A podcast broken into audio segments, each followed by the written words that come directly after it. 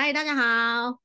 嗨欢迎来到探戈杂谈室啊！今天很开心，我们又回到探戈音乐节的访谈节目。那我发现后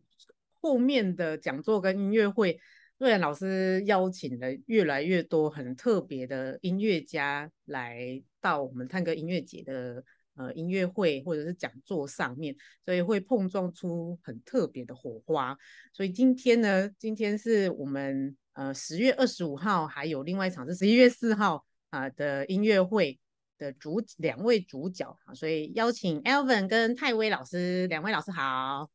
大家好，大家好。啊，那老师们可以介绍一下自己吗？呃，我叫泰威，然后我是唱片老人。唱片老人，那为什么叫唱片老人？其实主要就是因为我自己很喜欢旧的载体，譬如说黑胶唱片或黑胶唱片的前身留声机唱片，对，嗯、也就是黑胶的爸爸或 CD 的阿公的那种那种时代的唱片，所以我就称自己为唱片老人，就是我很喜欢老录音。对，对黑胶比黑胶黑胶跟唱片唱片反而更老一点，这样。呃，对，那个时候的唱片是叫做七十八转唱片。对，然后是用手摇的，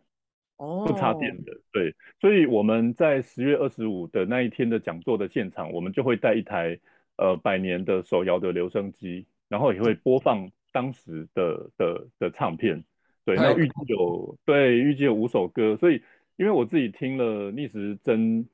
三分钟呢，就觉得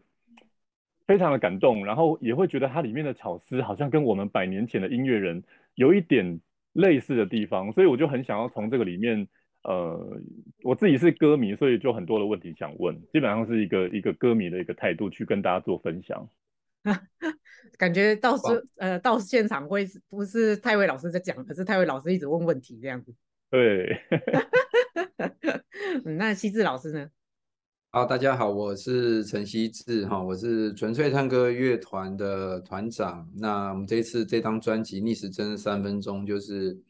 就是呃运气很好，也拿到两座传艺金曲奖。然后我们这个专辑是跟一些台湾老歌改用各种探戈音乐的形式来做重新的改编嘛。那我们改编的时候有想到这些台湾老歌原本想表达的东西。也有想到探戈音乐表达这些情绪的一些惯用的一些方法，所以我们编曲的时候有有使用到这些东西。那很高兴可以跟泰威兄有这样子的一个交流。上次跟泰威兄聊就觉得意犹未尽，尤其是非常期待现场听到那个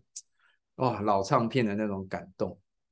嗯，所以刚刚泰威老师还有西施老师都有提到。逆时针三分钟这张唱片，那这张唱片我也听了好好多遍，因为呃，把我们台湾的老歌跟探戈的也是很经典歌曲 mix 在一起。那上次也有跟呃西志老师聊过这张唱片，大家可以回去听一下，嗯，那个第几集的内容。那我觉得这张唱片很拉近台湾人对探戈的想象，因为呃上次西志老师有说有用类似情绪的或者是。完全相反的情绪来，呃，remix 台湾的歌曲跟阿根廷探戈的歌曲，是一个一张很特别的专辑。那刚刚泰伟老师有讲到说，听这张专辑的时候很感动，可以再多聊一些吗？嗯，呃，相较于主持人刚刚提到，就是从我觉得我的我的角度好像跟主持人刚好相反，就是主持 人听起来好像是比较是。呃，我们从这张专辑里面，因为我们是台湾人，所以听这张专辑里面好像呃理解了我们本土的这些音乐，然后跟国际之间的连接。那我刚好相反了，因为我我觉得我们近代的人，因为其实身边的西方的音乐其实是比比台湾传统的音乐还要多，嗯，所以我觉得反而有一种是我好像透过我们平常会听到 听到的这些音乐啊编曲。然后去听到当时台语流行歌的不同的面貌，对，这个角度也是完全不一样。对，然后呃，所以我我因为我在这个聆听旧录音的这个这些岁月来，我我其实非常呃享受了一件事情，就是当年的音乐人他们怎么想象音乐，就跟刚希志提到的，他们他们要做这个音乐，他们的初衷是什么？然后他们的原始的面貌是什么？然后当他们面对这个面貌，他们想要重新编曲，然后重新呃模塑的那个过程，他们又会拿走什么，然后舍弃什么？就是这个是我我听了逆时针三分钟之后，然后我我心里面有一个很大的一个感觉，就是也许是英卷英雄所见略同，就是隔了一百年，然后我发现我不知道到时候我们在讲座里面听到这些音乐的时候，西志会不会有一种哇一百年前的兄弟出现的这种 这种惊喜？对，但我现在看讲座，预计要播一些歌，其实西志老师是还不一定有听过这些歌曲，是吗？哦，很多我都没听过，非常期待。对，而且我们讲好，我们讲好就是不要套招，就是我们也不要告诉大家，告告诉大家，告诉彼此，我们之间，我们中间要放什么音乐，然后我们就现场直接刺激，直接反应，直接回答。哇，即即使先。原始 即使先列出来也没有办法先套招，因为我在 YouTube 上面很多首我都找不到哎、欸。对，因为其实这些音乐都呃算是失传了，所以、嗯、呃我反而会觉得就是说我鼓励就是十月二十五要要来要来现场看的观众朋友们可以先去买这张专辑，因为我觉得有这张专辑的底，然后我们再重新去认识，就是有一点点我们从现代人的眼光了，因为其实就是现代的音乐人，然后。呃，从一个顶尖的台湾的音乐人，现代的音乐人，然后渐渐的我们往往年代逐渐往前推，然后我们看看一百年前的做法是什么。所以，呃，对我来讲的话，就是呃，我我我就非常非常想要知道希志对于以前一百年前的音乐的这些看法。对，所以才会列了这一些，因为呃，其实逆时针三分钟它有呃更多的曲目，可是这一次我们大概只列了五首嘛，我记得是有九、嗯、九首嘛，那我们列了五首，对，就是说，我觉得呃，希志的这个做法，然后他的想象，我觉得有一些是可以跟古代的人去做一些 PK 的，譬如说像、嗯、呃思想起，思想起好了，嗯、就是说他以前是一个一个两瓜，然后这个两瓜他又是跟陈达。呃，这个老前辈有关嘛？那那当然有很多的小朋友们，他们是从教科书里面听到思想起。那每一个时代的人听到思想起的感觉都不同。嗯、那那一九三三年，他们他们在录音的时候，思想起又对他们来讲又是怎么样的一个一个感觉？对我们来讲，现在当然是类似像民谣，像两瓜。那那那呃，我就会觉得说像，像像我在专辑里面听到的《今夜思想起》这首歌曲，就。让我感觉到有一种很深刻的乡愁，可是他的他又不会，他又不会表现得很悲苦，就他用一种很很馨香的一一个面貌，让我闻到一个新的味道。可是它里面的旋律都好像是有一点点，我就会回想到好像是我阿嬷家的一个，譬如说三合院的景色或者是什么，那个画面就会突然间跑出来。哇！这个这首歌其实是我们乐团的钢琴家陈意兰编的。那他如果听到你刚讲这个，他也会哇出现知音了。他确实编曲的时候，脑袋就是在想小时候外婆家三合院的很多场景。哇，确实是这样。所以哇，太神奇了。哇因为我我听起来就是这样的一个感觉，所以呃，我我又再回到那个三零年代的那个老唱片来讲啊，就是说呃，其实三零年代那时候台湾文化协会嘛，就是就是包含有很多知识分子，他们会去抨击台湾有一些比较传统的寡语啦、戏剧啊什么等等的。那所以当时的文生唱片公司呢，他们就做了一个东西叫做新剧，或者称为文化剧，要去把本来旧的这个传统的东西把它换掉。那在这个过程当中呢，他们就全全新创作了。所以，呃，我我我带来跟《今夜思想起》这首歌 PK 的，就是当年他们做了一个剧，短短的一个剧，只有三分钟哦。其实应该是说整个剧更长，但是我们我们中间取了一段三分钟的影片啊、呃，音音音乐。然后在这音乐里面呢，他们也置入了《思想起》这样的旋律在这个剧里面，所以我们就要去听那个片段，嗯、看呃，就是。就是现现代的做法跟古代的做法，可是我觉得那个因为中间有很多的差异，年代的差异，然后听众的差异，然后呃技术的差异，录音科技的差异，所以它会有很多的想象会跌破我们的眼睛，我们可能会觉得很难听，我不知道你们可能会觉得难听啊，也许会觉得很好听，对，这个真的非常有趣，嗯。对呀，讲座那天选的台湾的歌，差不多一九三几年，几乎算是跟探戈平行年代，所以同样时空，但是在不同地点下面，这样子的比较是蛮有意思的。嗯，对，这里面有很多可以比的东西。一九那个时候，从大概一九零零到一九三零，等于台湾是开始进入日治时期嘛。然后那时候对台湾音乐很重大的影响，其实是西化的音乐教育被日本引进台湾了。所以台湾的那些受到这些西化音乐教育的音乐家，诶，他们去思考，那我要怎么样写出属于台湾人的音乐？而在他们之前，就是刚才文兄讲的。像思想起这些的两瓜，对我来说，那些歌像是吟游诗人一样，就是透过这些旋律在记录当时或者是他们的先人的一些情况。但是对于这些台湾第一批接受西化音乐教育的音乐家来说，他们变成要哎，要从这个。也算那个算是一个基础吧，但是他们要走出一条新的路，就是后后来我们像我们现在的人听到那个时候他们创作出来了，就觉得哇，这就是代表台湾的音乐这样。那所以我从这个角度来看，他们是很不简单，因为他们在那个环境下，但是他们做出来的东西并没有被被那个像日本风格给吃掉哦，他做出了台湾自己的风格哦。其实这老哥是。很感动的。那其实可以类比的东西很多，像刚刚维伦讲到那个时代的阿根廷，那个等于是阿根廷那时候从一八七零年一堆移民移进去，就是变成一个移民社会，然后一大堆的复杂的种族情感文化在里面在那边交织，到了一九三零变成一个成熟的状态，迸发成一个当时探戈黄金黄金年代。那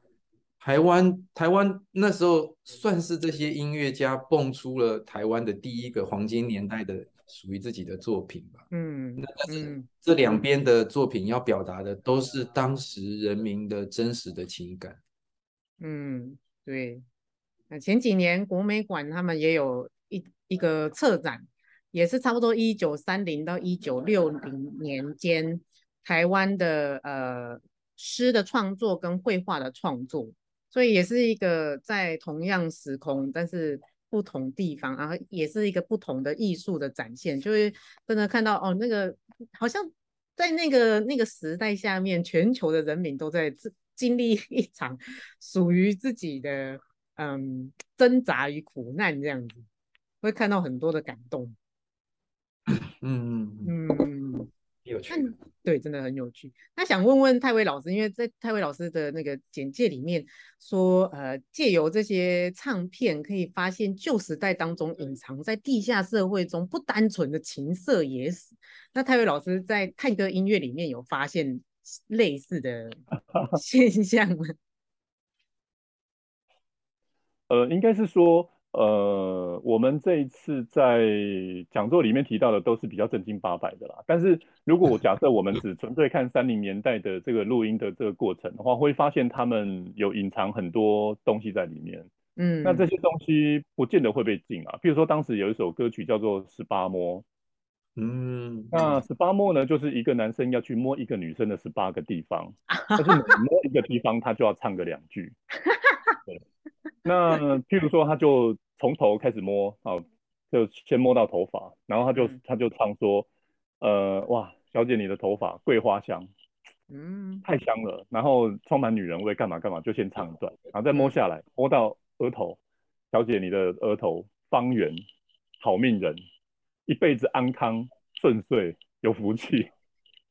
然后他就会开始慢慢慢慢摸下来，对，但我猜唱片公司他，因为后来他他只录到第。第十二摸他就没没录了啊，他摸到太下面就会太奇怪，他就没有录了。这样一首歌唱了多久啊？呃，他总共唱了大概呃大概是六分钟左右。哦，那蛮长的。这样一面唱片录得完吗？一面唱片其实只有三分钟，因为它是黑胶唱片的前身的那种老、嗯、更老的唱片。对，所以他大概就是录录两面，对，比较特别的事情就是那个时候，在一九三零年代，就台湾的报纸也好，然后私人的杂志也好，都很流行美女选举。那会来选美女的人呢，大部分都是一蛋。对，然后也会有一些舞女啊什么什么，他们跑出来选。然后那个时候有一个公认的脱颖而出的一个一个选美状元，叫做幼良。那他们在录这个十八摸，就找幼良来唱女生的部分，然后找另另外一个男生跟他一起对唱。所以那个现场就是就是那个录音听起来就是一个，你也不能说他淫秽，因为他的歌词其实也是蛮素雅的，对。但是你就知道说他隐藏一种特别的一个情愫在这个歌里面。这想到那个金庸，金庸的《鹿鼎记》里面也有写到十八摸。哦，哎，应该是类似的小曲，应该是。对，可是如果是金庸那个《鹿鼎记》算是清朝嘛，那所以这个我不知道这旋律上会不会有相似，但是我觉得歌曲的情境说不定是有。对，呃，据我所知，有很多不同的文化里面都有这个十八摸，就客家有客家的十八摸，然后。呃，北管的小曲有北管小曲的十八摸。那《鹿鼎记》，因为也许在在各个不同的文化里面，他们都会有这种类似的的传唱啊，或是挪用的这个这个情况。对，所以我我相信他们应该是有连接的。嗯嗯嗯嗯。不，这个东西是就是很民谣的一面哈。对。还是自古以来男人都一样色，所以这件事情从来没有改变过，不管哪个国家都一样。或者是比较好卖。啊，也是啦，对，就很贴近我们的呃生活中的嗯人性人性的部分这样。对啊，然后其他还有很多跟情色有一点点关联的，譬如说当时的一旦会出很多的录音，或者是说那时候直接有借嫖歌，借嫖歌，不要去嫖妓哦。对，譬如说它里面写的很直白哦，他说你如果去嫖妓的话，你会得淋病，会得梅毒。他在歌词里面直接这样唱，就是不然又变成政治宣导了，对，就变成希望啊健康教育的这种这种概念。嗯，泰哥有一些歌也有时候歌词也是写的蛮直白的，但通常也都是在说呃男生对于女生的欲望这样。还好我们听不太懂。拉拉丁人这部分是蛮蛮直白，嗯。可是我觉得 Tango 的话，可能就是说他在跳舞的过程，因为因为男女的关系很近嘛。因为我那时候看到有一些文献，三零年代有很多人就是不不希望人们跳舞。那跳舞的原因，不希望跳舞的原因，就是因为他们觉得异性之间会靠太近。对，所以我我相信 Tango 他可能，如果是从三零年代也好，一一路发展起来，我觉得他可能也还是会让人家觉得有一种很。很强烈的肢体碰触的感觉，确实，对，确实，嗯、确实，那个像那刚泰温兄讲到以前那个台湾就是那个很多艺旦会出来选美的那个时期嘛，啊，探哥刚开始也是很多时候其实就是在小酒吧里面、小酒馆，然后一些美丽的舞女在里面就是跟一堆男的这样子跳舞，用这个来赚钱嘛。那对那些男的来说，这是他们。情绪、情欲的重要出口，这样子，然后这样子的东西流行到了欧洲，非常受欢迎。可是像英国的贵族就不喜欢男生女生上半身贴那么近，脚勾的乱七八糟的，看起来就觉得，所以他们就制定了自己的探戈，就是现在所谓的国标探戈。你看男生女生上半身变成完全分开，从贵族的角度制定了一个。算是一种运动或游戏吧，这跟从民间自然产生的阿根廷探戈，你看就会展露出那个人民真实的那一面，这个就那两个就是完全不同的东西了。哇，太有趣了！对啊，真的很好玩。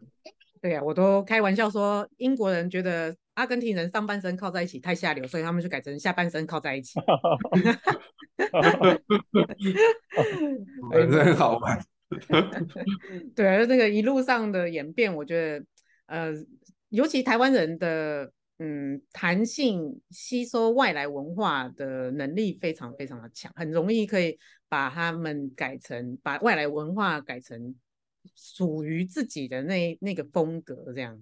对呀、啊，你看台湾的历史其实就是这样啊，就是生命力很强大这样。对啊，然后荷兰那个什么。那个就是西方的殖民，然后变日呃变清朝，然后变日本，然后变国民党，就是台台湾就是像海绵一样可以一直吸啊。嗯，真的是很厉害。那两位老师有特别喜欢哪一首台湾的歌曲吗？台湾英雄。呃，我自己很喜欢我们我们即将在讲座放的《独伤心》这首歌曲了，因为我我对就是独自一个人伤心的独伤心，因为这首歌曲是我自己发现，呃，大概在三零年代初期，然后台湾很明显的使用 Tango，把它放在台语流行歌里面的一首作品，然后。呃，我我自己其实是这样了，就是我们之前跟瑞然在聊天的这个过程。呃，他他回到台北的时候，然后我们有见面，然后他一直跟我讲说，哎，那个你传那个声音档案给我，然后跟我们现场直接听留声机的感觉完全不一样，因为他从留声机里面听到更多的细节，然后他会觉得那个这首歌曲呢，直接好像在现场听更狂野，狂野哦，狂野狂野，对，所以就是就是呃，大家可以来听一下，我我非常喜欢这首歌曲，是因为。呃，这首歌曲它虽然它的本体的主旋律还是一样用五声音阶，但它的配、嗯、配器啊、伴奏什么各方面都非常的 tango。那它的演奏的团呢，其实不可考，但他们在日本录音，很有可能是日本的乐师来伴奏的。可是这首歌曲就就让我们听到一个当时台湾的不同面貌，就是好像你会发现，你如果纵观当时很多的流行歌来讲。不管他们用华尔兹，然后用 Tango、用胡步去去做这样的节节奏，可是他们都还是会保留某一部分的他们自己在他们的灵魂里面。通常都是主旋律，或者是主唱，他也会唱的比较台湾味。当时台湾最红的流行歌手叫做纯纯，他本来是唱歌仔戏的，所以他唱流行歌的时候其实是会有歌仔戏气口。那呃，我觉得群众的。的喜爱当然就会就会推出一个一个当代呃很自然而然的一个一个一个代表一个天后的一这样的一个代表。那当时纯纯他用这样的声腔，因为其实录流行歌的人很多，也包含受过严格的女高音训练的女高音，哦，或者声乐训练的女高音，或者是说呃他们也会找一旦来录音，或者是说他们有一些可能是呃演新剧的一些演员。可是脱颖而出的竟然是他的歌歌声里面，这些声腔里面带有台湾的哭腔，带有台湾的气口的这些这些歌声，所以我我自己觉得常常从三零年代的录音里面看到他们就在寻找自己，就是我我很喜欢逆时针三分钟的一个原因，就是因为他们有自己，然后他们也有国际，就是好像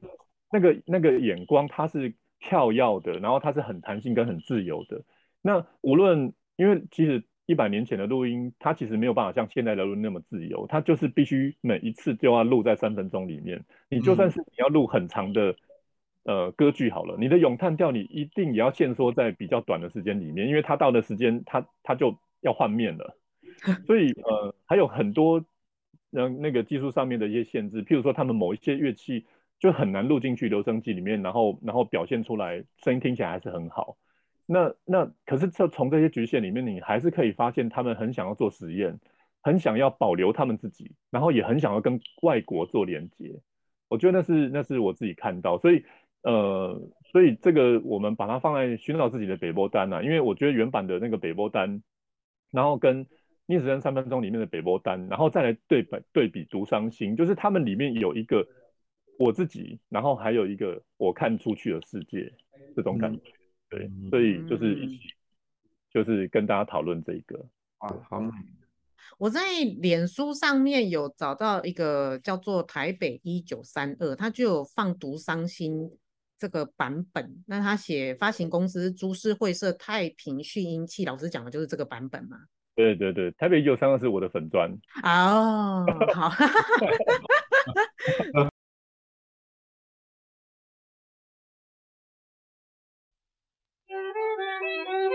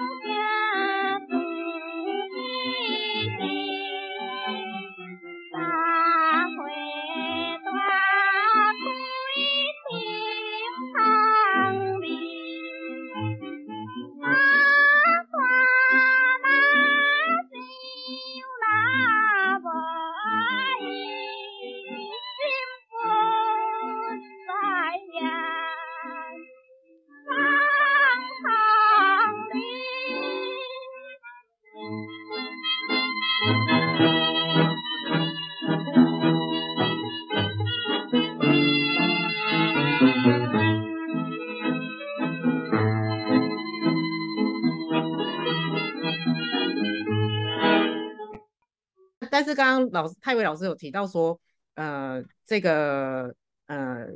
读伤心听这个数位跟现场听是完全不一样，所以十月二十五号大家一定要去现场听两位老师的讲座。所以我们这个讲座最有一个最特别，就是记得泰伟老师他会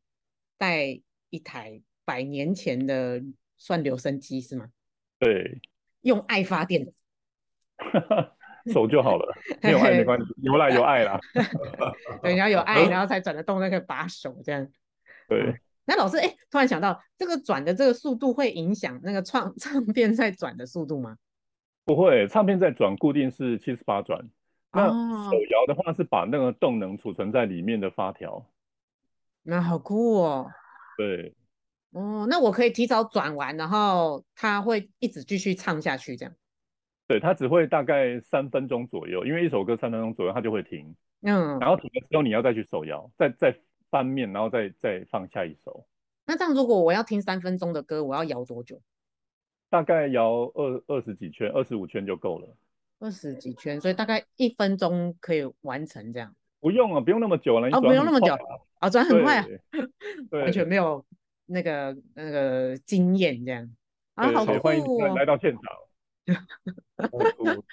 嗯，所以是一个你得要先付出才听得到到音乐的对。的机器耶。相较于我们用一根手指头，我们就可以听见全世界的音乐的这个时代，嗯，听。黑胶呃听留声机真的非常的麻烦，因为你要手摇，然后你每听一首要换一根唱针，然后你要用双手拿好唱片，因为掉下去它会碎成片片，嗯，当时的。唱片很容易碎的。嗯，然后你把它放上去之后呢，你要再把唱针放下来，然后你还要有一种一种心情进入那个歌曲。其实那个仪式感跟我们现在听数位的音乐是完全不同的。好浓哦，嗯，哇，那真的会很珍惜每一首歌哎。对啊，而且它像蜡烛一样，它每播放一次，它都在耗损、在磨损，因为唱针要去读取那个唱片上面里面的音轨。嗯，所以基本上每一次听声音都会有点不一样，都会有点耗损。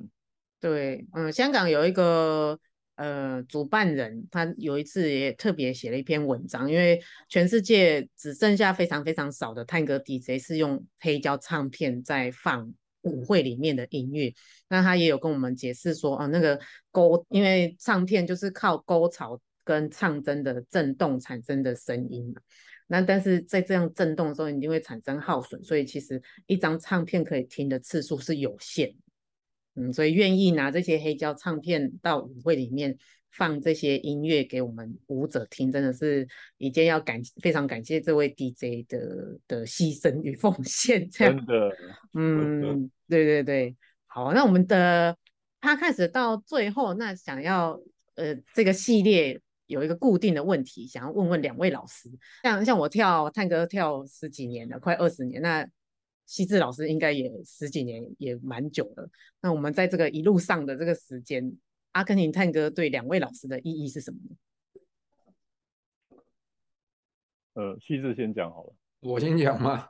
我是二零零一年开始跳 Tango，开始跳了之后才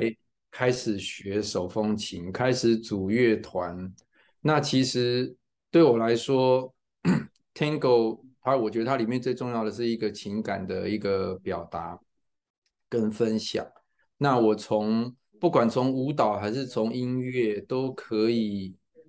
看到这些真实的在历史上各个不同时空的一些情感。然后从这里面会最后其实都还会还是会看见自己，就是我心里面有那个共鸣，才会看见那个让我感动的东西。所以最后我看到的其实是自己，然后。这是我从里面，呃，一个很很大的一个感受。嗯嗯，泰维老师呢？好，那我来分享一下，因为我自己最主要还是听 Tango 的音乐，就是如果在这个呃聆听音乐的过程当中有听到 Tango 的话，但我觉得 Tango 真的是一个非常特别的一个乐种，嗯，就好像你它仿佛内建画面，我每次听到它的，对，就是你光听音乐，你都感觉得到那个男女在那边跳舞的那个样子，那个律动的感觉，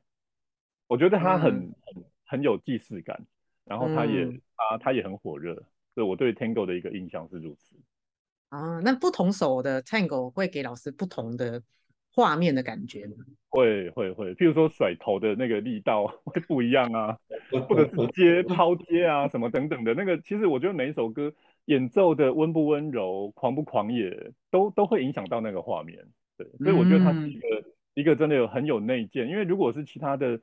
节奏，好像就没有那么有律动或有画面感。那我觉得 Tango 真的非常的特别。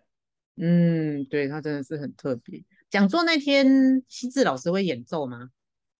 不，不会耶。这一天讲座是放音乐，然后跟还有跟泰文兄的现场的交流跟分享。嗯嗯，好，所以如果想要听现场，想要听现场的唱片，十月二十五号要去；想要听现场的演奏，十一月四号要去。好，两场都要去。对。